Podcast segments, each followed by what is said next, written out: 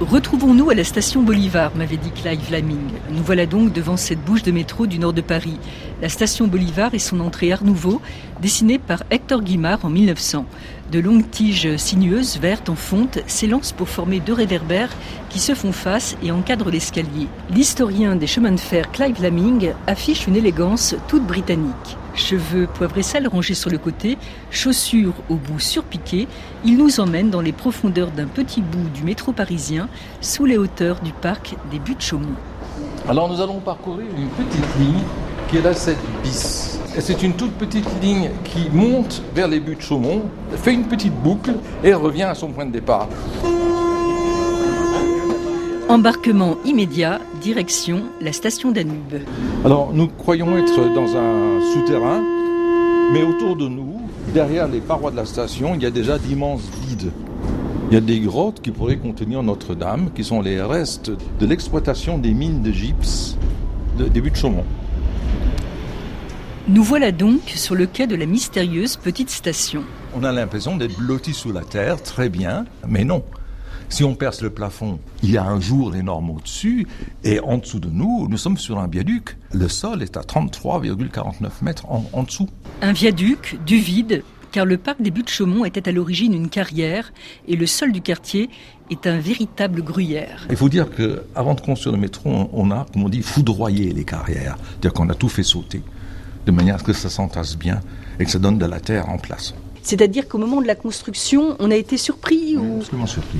Comment ça s'est passé? On décide de créer la station de métro Danube. Danube, elle est, elle est prévue sur un plan qui a été tracé dans les bureaux, sur du beau papier. Et les, les, les, les gars arrivent avec leur pioche, tout était fait à la pioche. Hein. Et à un moment donné, un peu avant Danube, la pioche rentre dans le rocher et continue son chemin. Est tombée, le pic est tombé de plus de 30 mètres. Ils étaient en train de déboucher dans une caverne immense. Alors il a fallu se mettre à construire.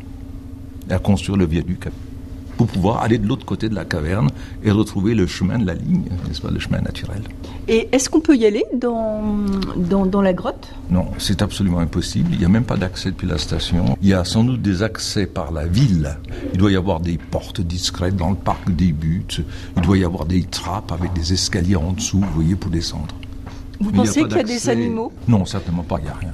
C'est noir. Ça, c'est un peu décevant qu'il n'y ait pas d'animaux. Mais... Ah, ben, si vous voulez que je vous mette des girafes, des éléphants, des gorilles, on, on peut. Ne refusons rien. La petite visite du métro insolite est terminée. Nous prenons l'escalier qui s'ouvre sur un morceau de ciel bleu. Voilà, vous voyez, nous sommes pratiquement au niveau de la place, là. Voilà, la place est là. Voilà, regardez les arbres. Et regardez autour les petites maisons. Alors, n'est-ce pas la campagne? Le petit café qui est là. La petite place avec sa statue. Cette place, elle est assez insolite aussi, d'une certaine manière. Oui. Nous sommes dans Paris, mais on se croirait à Tours ou, ou à Guéret. Et j'aime beaucoup euh, en face oui. le petit café. Celui-là il est très beau. Dedans, il y a des très belles affiches du chemin de fer. Avec ses carrelages blancs biseautés, ses frises et ses voûtes, et le petit monde qui s'y bouscule, le métro parisien a beaucoup inspiré les cinéastes, Zazie dans le métro, le fabuleux destin d'Amélie Poulain, ou encore Subway, ainsi que les chanteurs, Serge Gainsbourg en premier, entiché de ce petit gars qui faisait des trous dans les billets. Je suis le poinçonneur des lilas, le gars qu'on croise et qu'on ne regarde pas. Y a pas de soleil sous la terre, drôle de croisière. Pour tuer l'ennui, j'ai dans ma veste les extraits du Reader Digest. Et dans ce bouquin, y a écrit que dégasse la coule douce à Miami.